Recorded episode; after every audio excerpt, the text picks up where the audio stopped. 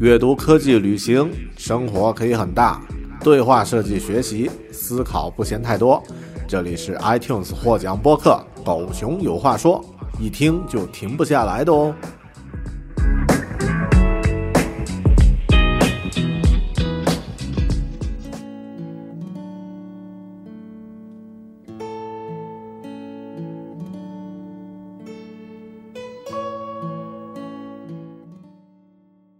个月用耳朵搞定两本书，一年与二十四本好书相遇。大狗熊陪你轻松阅读，月亮的月，读书的读，Read with Bear，狗熊阅读。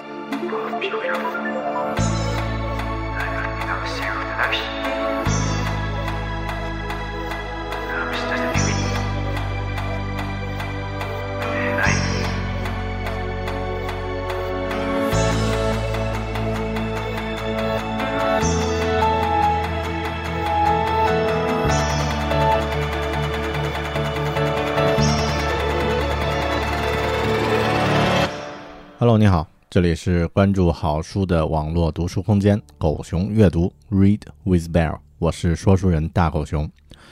有朋友可能知道，大狗熊我在本科的时候呢，读的是物理。虽然当时我的成绩非常差，但现在回想起来，学物理的这段日子，对我的思维方式和看世界的眼光，是一段宝贵的财富。了解一些物理学的知识呢，并不只是在聊天的时候，你可以用像薛定谔猫之类的概念呢去忽悠住别人，而是会从根本上影响你的世界观。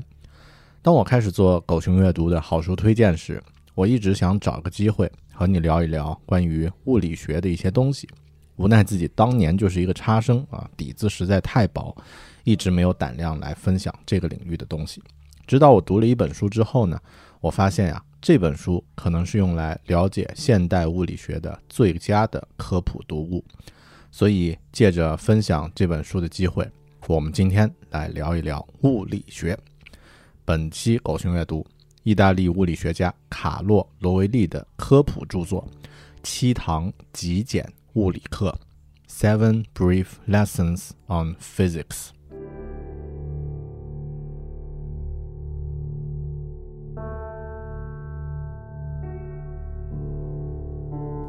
我发现一件很有趣的事情啊，就是当大家讨论一件感觉很高深的事情的时候呢，一般总会形成两个不同的阵营。如果有人试图用一些浅显易懂的语言来讲述这件事情的时候呢，那么总会有另一些人觉得这种讲述呢太过于浅薄，可能还会瞧不起他们。就连传奇数学家费曼，都会有很多人认为啊，他不务正业，总是写一些无聊的（打着引号啊）无聊的科普小文。如果把这些精力呢都花在写论文上，那该有多大的贡献啊！今天我们要推荐的这本书呢，和它的作者也属于这样的一个情况。如果在网络上搜索这本书的书名《七堂极简物理课》，你会发现有两种截然不同的评价。很多人留下了一星的评价，认为这本只有几十页的书呢实在是太水了；也有人认为这里面讲述的物理学知识太浅。按照他们的评论呢，这都是抒情散文和科学家的故事嘛，应该认真的去讲一讲数据啊，列列公式，这才是算正确对待科学的态度。但另外相反的一方，更多的人表达的呢是对于这本书的喜爱。有人说这本书值得反复看，有人说其中包含着广博的知识，因而打动人心。有人说这本书像那些伟大的公式一样。简洁优美，能让我们更多的认识这个世界，认识自己。我是怎么看的呢？其实，我如果认为这不是一本好书的话，也就不会在狗熊阅读的节目里向大家推荐它了。这本书的作者卡洛·罗维利呢，是货真价实的物理学家，他是圈量子引力理论的开创者之一啊，曾经在美国、在意大利工作过，现在呢在法国带领量子引力研究小组。不像是大多数不善于表达的科学家，罗威利的文笔相当出色，而且他对于科学哲学、科学史也非常有研究。长期在意大利的一些重要的报纸，像《二十一世纪太阳报》《共和国报》这样的一些报纸呢，发表科普性的文章。这本都不到一百页的小书呢，讲述了现代物理学领域的一些基本概念，一共分为七个章节。出版之后呀，这本书在意大利创造了销售奇迹，不但被很多媒体一致好评，而且获得了非常好的销量。但也许正因为出版商在宣传方面做得太好了，有很多应该不是本书读者的人呢，也购买了本书，看到了薄薄的专针之后，就忙着给出一星的差评。我曾经说过一个观点，用厚薄来评价书的好坏。就像是用身高来衡量一个人的知识一样，是没有意义的。更何况我们现在大多数人呀，是不屑于读薄书，却又读不了厚书的人。能把一些抽象的概念用最简单易懂的语言讲述出来，本来就是一种非常厉害的能力。就像我们在狗熊阅读上一期节目里举的那个例子，如果让你向一个八岁的孩子介绍什么是数据库，你会如何介绍呢？能够用他人容易理解的语言去讲述复杂的问题，本来就是一种能耐。更何况这本书里讲述的很多概念，比如像基本粒子、相对论、时间和空间的关系，其实最适合描述他们的语言都不是语言，而是公式。这本书的厉害之处就在于，全书讲述了很多物理学最难懂的概念，很多书中的内容呢，至今仍然没有被实验验证，但。作者却使用了诗意优美、简洁流畅的语言，即使完全没有科学背景的人呢，也能读懂。全书只有一个公式，丝毫不影响这本书的专业性。说到这里，你可能已经开始好奇了。那么，废话不多说，就让我们来开始具体看一看这七堂具体的物理课是什么内容吧。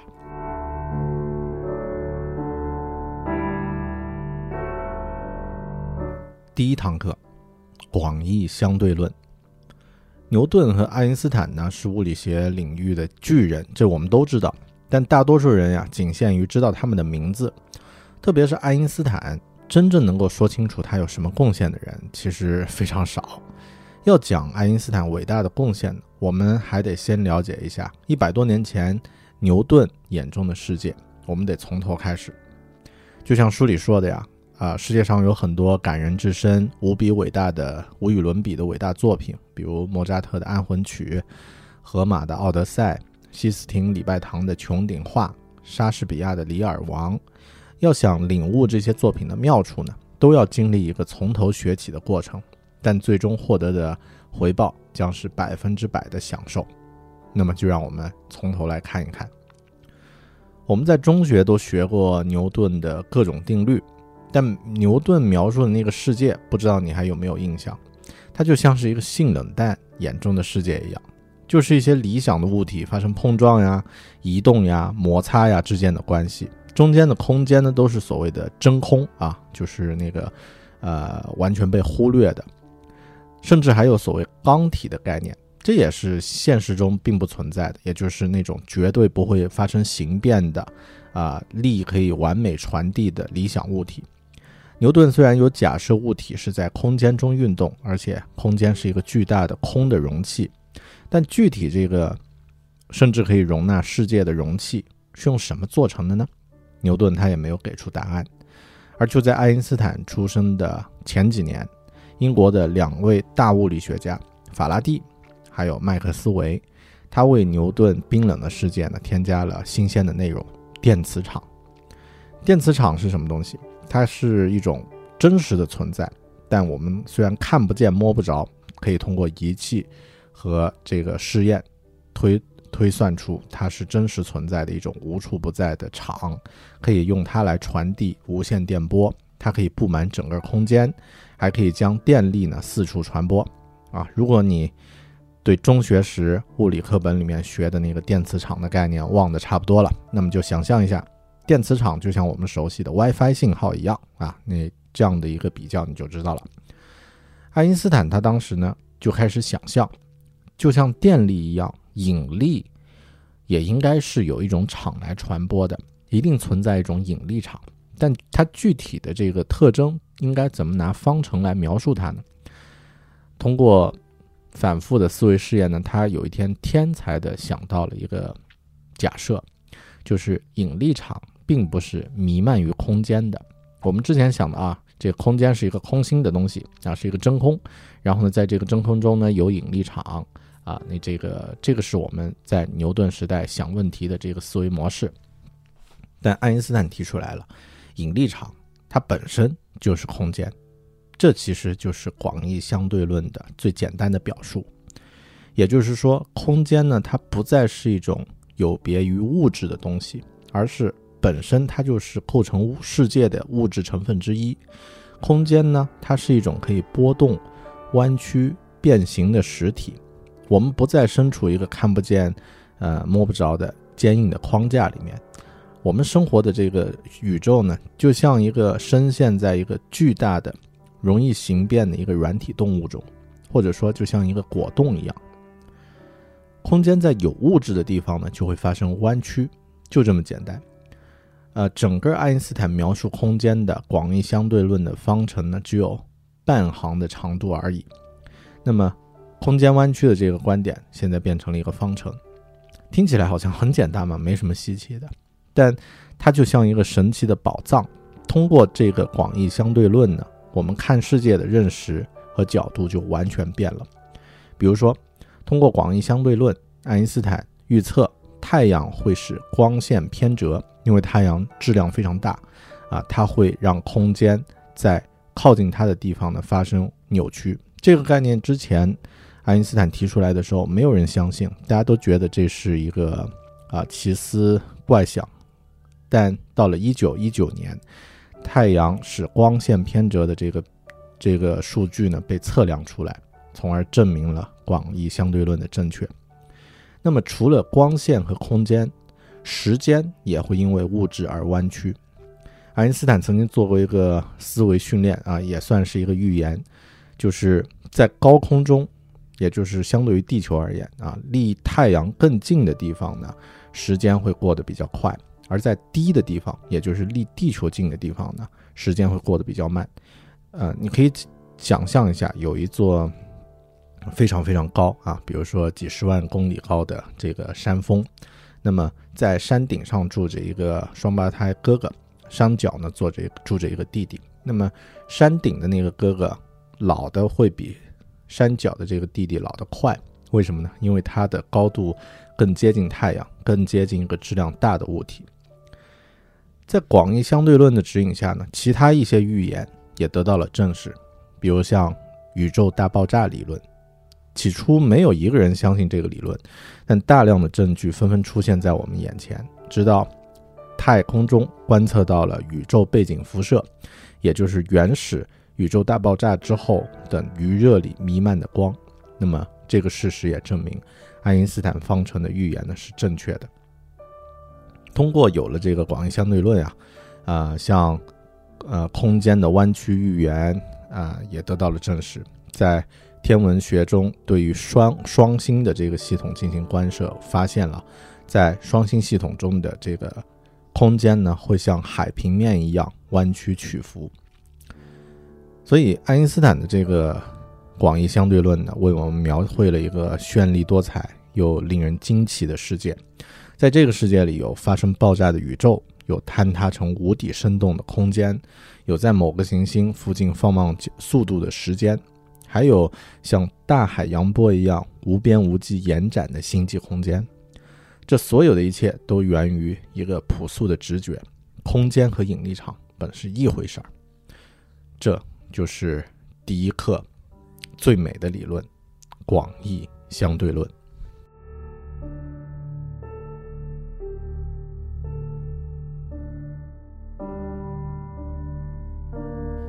第二课，量子。量子这个词听起来很时髦，就连好莱坞的爆米花大片《零零七》系列里面也有一集叫做《量子危机》，虽然它的名字和真正意义上的量子概念毛关系都没有。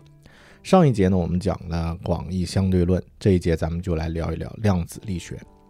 他们俩呢，刚好是二十世纪物理学的两大支柱。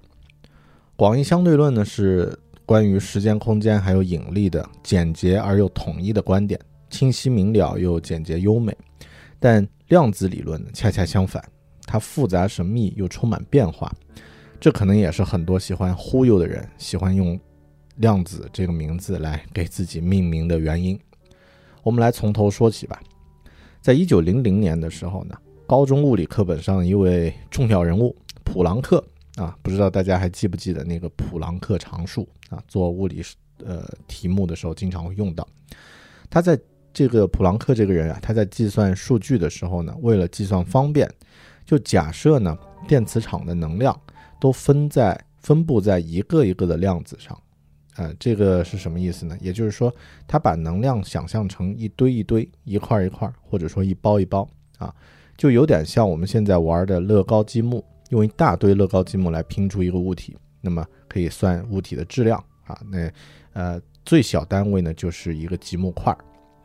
那么普朗克通过这种方法计算出来的数据呢，和真实的测量结果完全吻合。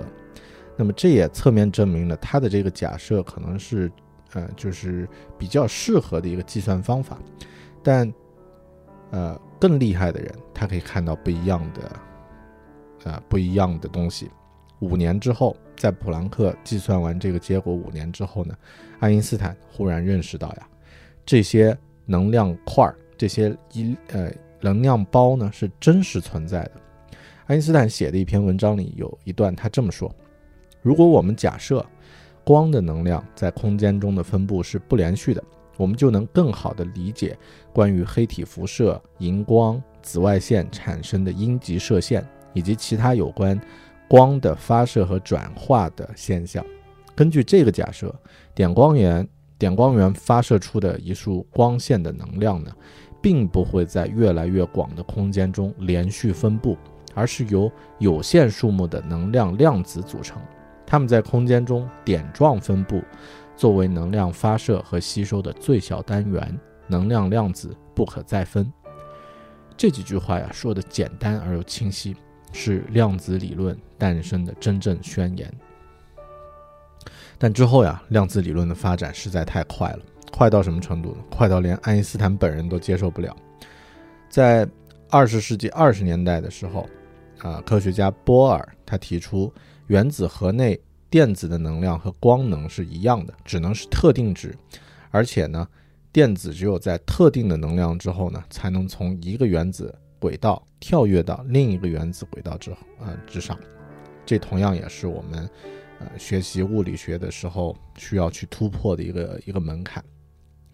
之后呀，量子理论又出现了一次重要突破，呃，带来这个突破的人是德国科学家海森堡。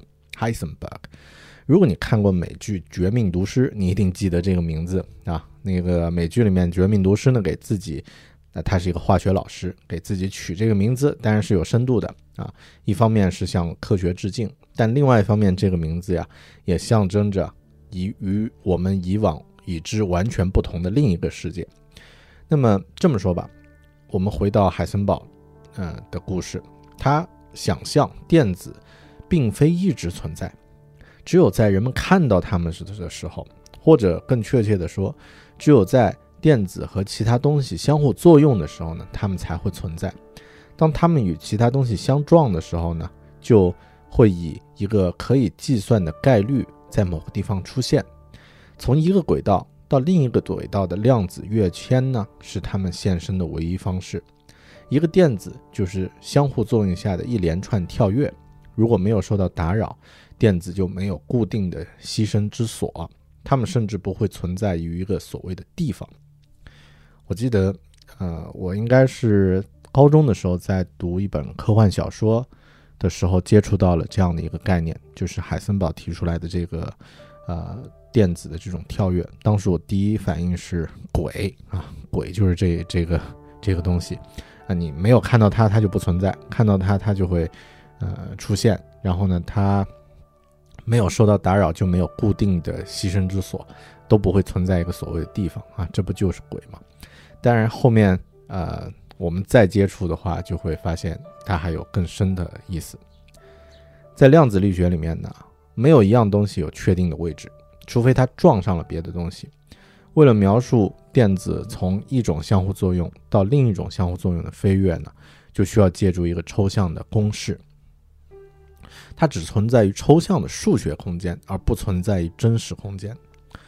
更糟的是啊，这些从一处到另一处的跳跃和飞跃呢，大多是随机的，不可预测。我们无法预测一个电子再次出现会是在哪儿，只能计算它出现在这里或那里的概率。这个概率问题指导物理的核心。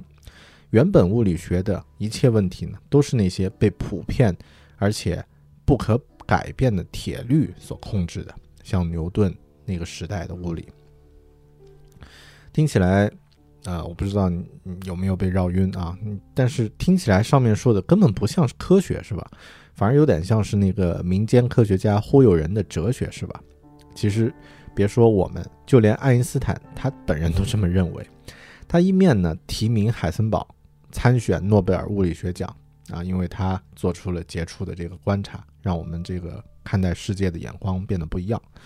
但他同时呢，爱因斯坦也会抱怨说这个实在太荒唐了，就是这个量子力学这个这个说法实在是太让人呃接受不了了。他自己也和波尔呢。长达数年，一直就量子理论争论不休。结论呢？结论到现在为止，目前还没有结论。量子力学的确实实在在的改变了我们的生活。比如说，我制作这期节目使用的电脑，你收听这期节目的时候使用的手机，如果没有量子力学的方程呢，它们都不会出现。但现在这些方程仍然非常神秘，因为它并没有描述在。一个物理系统内内部发生了什么？它只是说明一个物理系统是如何影响另外一个物理系统的。对于这个世界更深层次的探索呢，还在继续。爱因斯坦去世的时候呢，波尔，也就是他最强劲的对手，表达了对他的敬仰之情，感人至深。几年之后呀，当波尔也去世的时候呢，有人拍下了他书房黑板的照片。黑板上画着一幅图，是爱爱因斯坦思想试验中那个充满光的盒子。也就是说，直到生命的最后一刻，波尔仍然在挑战自己，仍然想知道的更多。直到最后一刻，他仍然没有停止怀疑。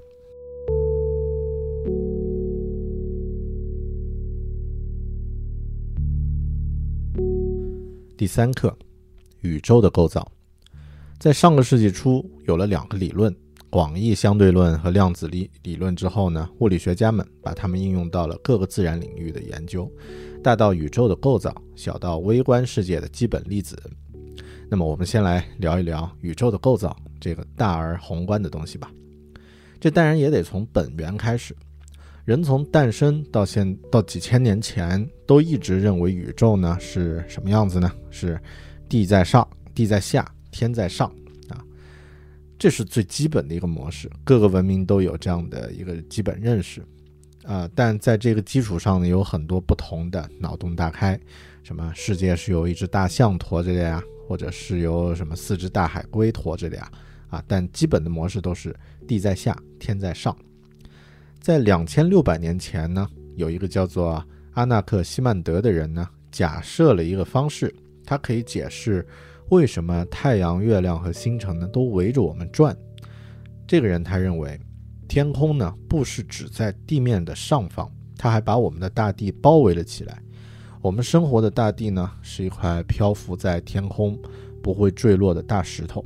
好，那这个就是比之前更进一步了。那么很快就有人认为，如果一大坨啊这种土地飘在空中的话呢，最合理的形状应该是球形。因为球体在各个方方向的距离都是相等的，亚里士多德他就呃论证了地球呢是圆的，这也代表了从希腊时代一直到中世纪结束前，大家对宇宙的认识啊，就是地球是圆的啊，而且是宇宙的中心。那么太阳、月亮、星辰呢，都围着我们转。再之后的飞跃呢，由哥白尼提出，他更进一步的指出是太阳在中心，我们呢是其他行星中的一员。那之后我们就知道了，太阳其实也不是宇宙的中心。它只是银河系中一个很小的一部分，一个沧海一粟而已。到了三十年代呢，天文学家们发现，银河系本身呀，也是众多星系星云中的一粒尘埃，而宇宙呢，更是一片无眼，可以用这个词了，我终于可以用这个词了啊，无远弗届的无限空间。当然，就像第一节里面说的，这片空间呢是弯曲的啊，有物质的地方，空间会发生弯曲。那么到了今天，我们终于知道，这个浩瀚的宇宙呢，是大约在一百五十亿年前，有一个极热极密的小星云演化而来的。宇宙诞生时呢，就像一个小球，大爆炸之后呢，一直膨胀到它现在的规模。这就是最基本的宇宙的概念。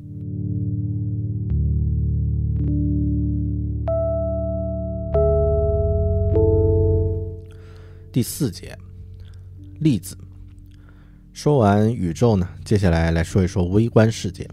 实际上，宇宙本身当然不是真空的，里面呢有光，还有其他物质在运动。光呢由光子构成，而我们看到的物体呢都是由原子组成。原子呢由一个原子核和围绕它的电子组成。如果再细分的话呢，原子核就像是一串葡萄。由紧密聚集在一起的质子和中子来构成，质子和中子呢由更小的夸克构成。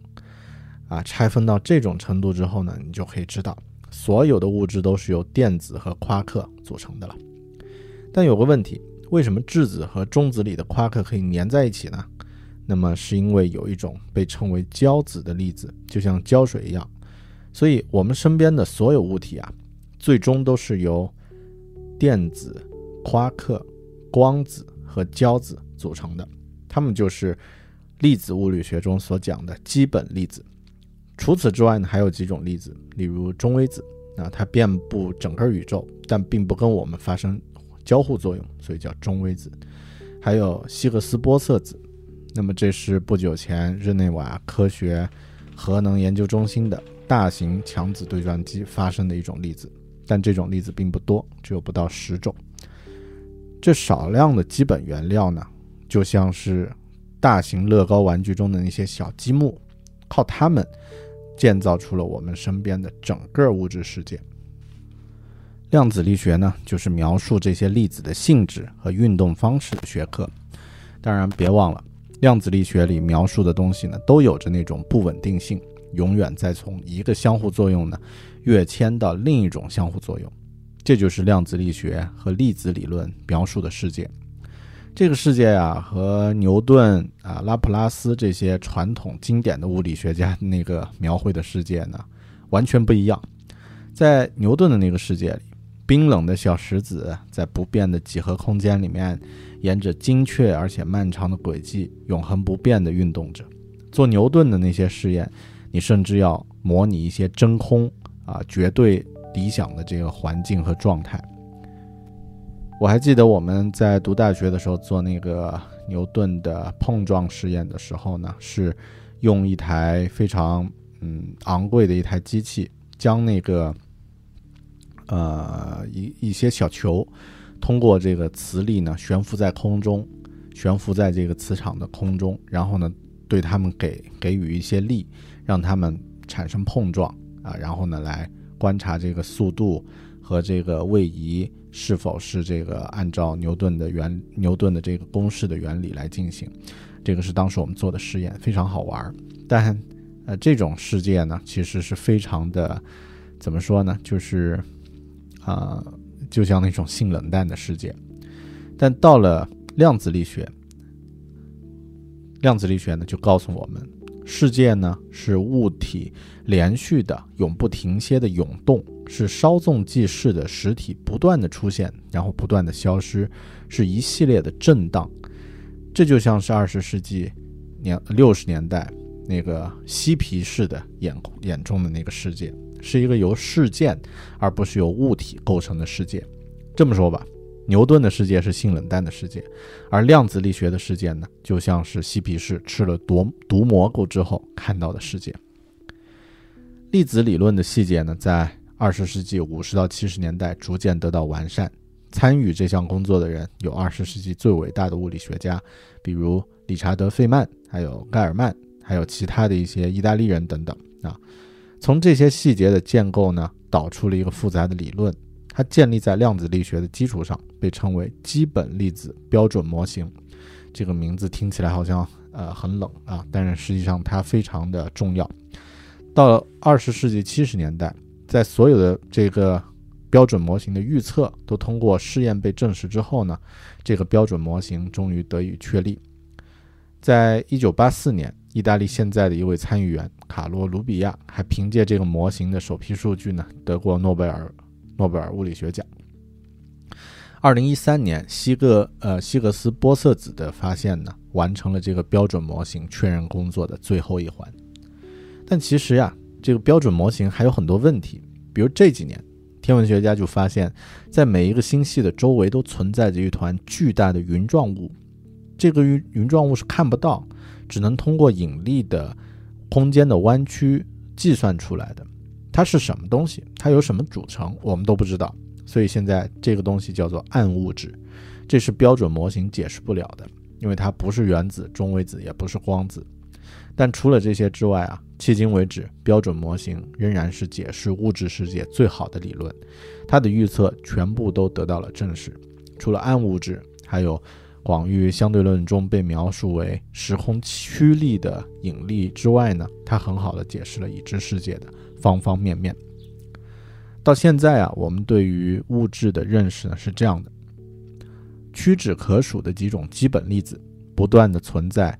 在不存在之间呢，震动起伏，充斥在似乎一无所有的空间中。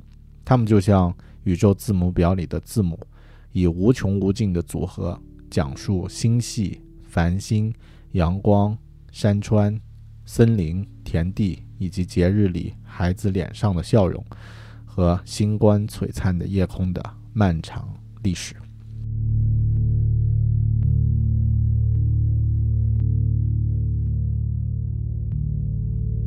七堂极简物理课这本书的其他几节更精彩的内容呢，仅针对狗熊阅读的会员分享。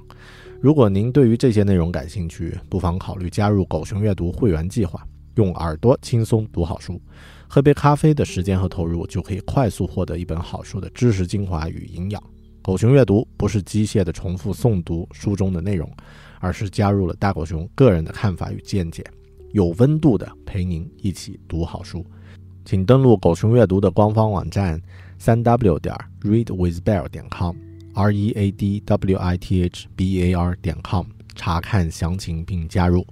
我和其他喜欢读书的小伙伴们在那里等你。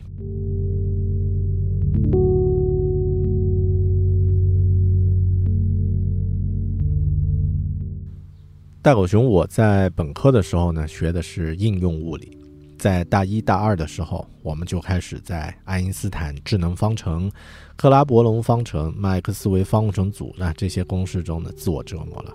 我其实从小更喜欢文科，但因为好像觉得理科逼格更高这种观念的影响下呢，我选择了理科，并且呢在高考时因为服从分配，来到了云南大学物理系。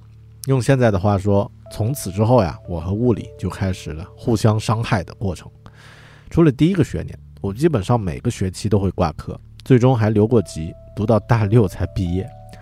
虽然在这段时间里我没怎么闲着，从大二年级开始我就去做英语教师，在外面接活儿做 Flash，但物理学我的专业一直是我的软肋。我经常对别人说，我学了几年物理之后呀，得出的结论就是我不适合学物理。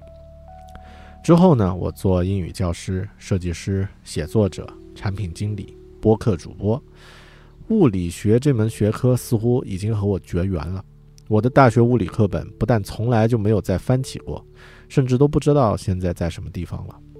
但我在这个世界上生活的越久，就越感谢自己曾经学过物理学。正是因为学过物理，我对事物的理解可能会更接近它们的本质一些，而不太容易被浮华的外表过度干扰。当大多数人专注于物质的具体目标，比如换车、买房之余呢，我可能会更愿意去想一些天马行空的事情，一些关于时间、空间、过去和未来的事情。人人都可以天马行空地放飞自己的想象力。如果没有理科的背景呢？你可能会很容失，很容易迷失在自己的思维里面，或者是迷失在对这个浩瀚世界的想象中。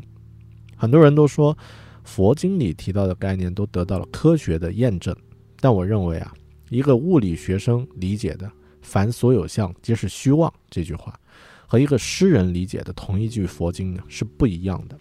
就像我们每个人的眼中的世界，其实都不相同。但没有关系，你并不一定真正要去学习物理学才能了解和谈论它。听完上听完上面这些内容的话，你应该已经初步在心中对于物理学讨论的领域呢有了一个大概的轮廓了。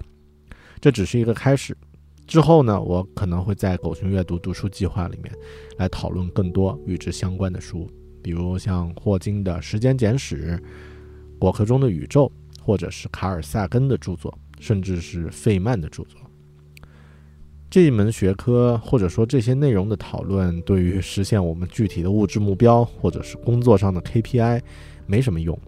但人在低头往前奔跑的同时，也应该时不时的抬起头，仰望一下星空，想象一下那个未知却无比广阔的世界，不是吗？感谢你收听本期狗熊阅读。我们下本书里再见。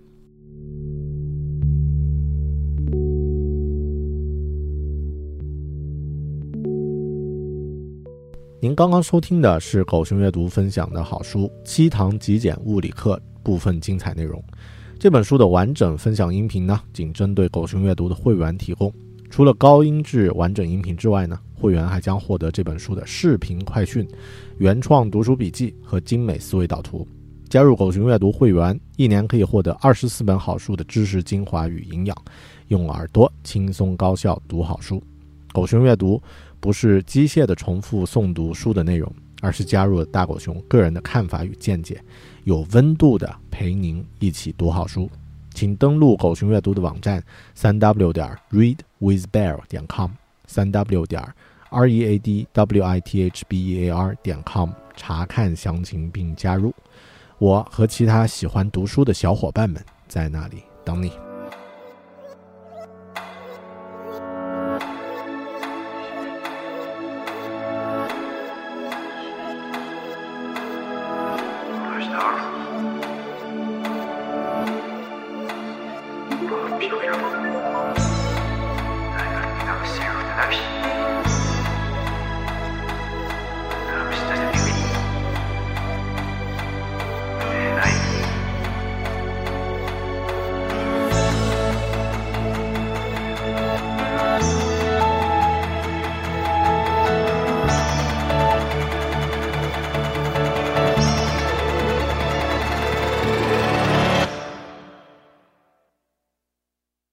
Brain fog, insomnia, moodiness, weight gain. Maybe you think they're just part of getting older, but MIDI Health understands that for women over 40, they can all connect to menopause. It's at the root of dozens of symptoms we experience, not just hot flashes. MIDI clinicians are menopause experts offering safe, effective, FDA approved solutions covered by insurance. 91% of MIDI patients get relief from symptoms within just two months. Book your virtual visit today at joinmidi.com.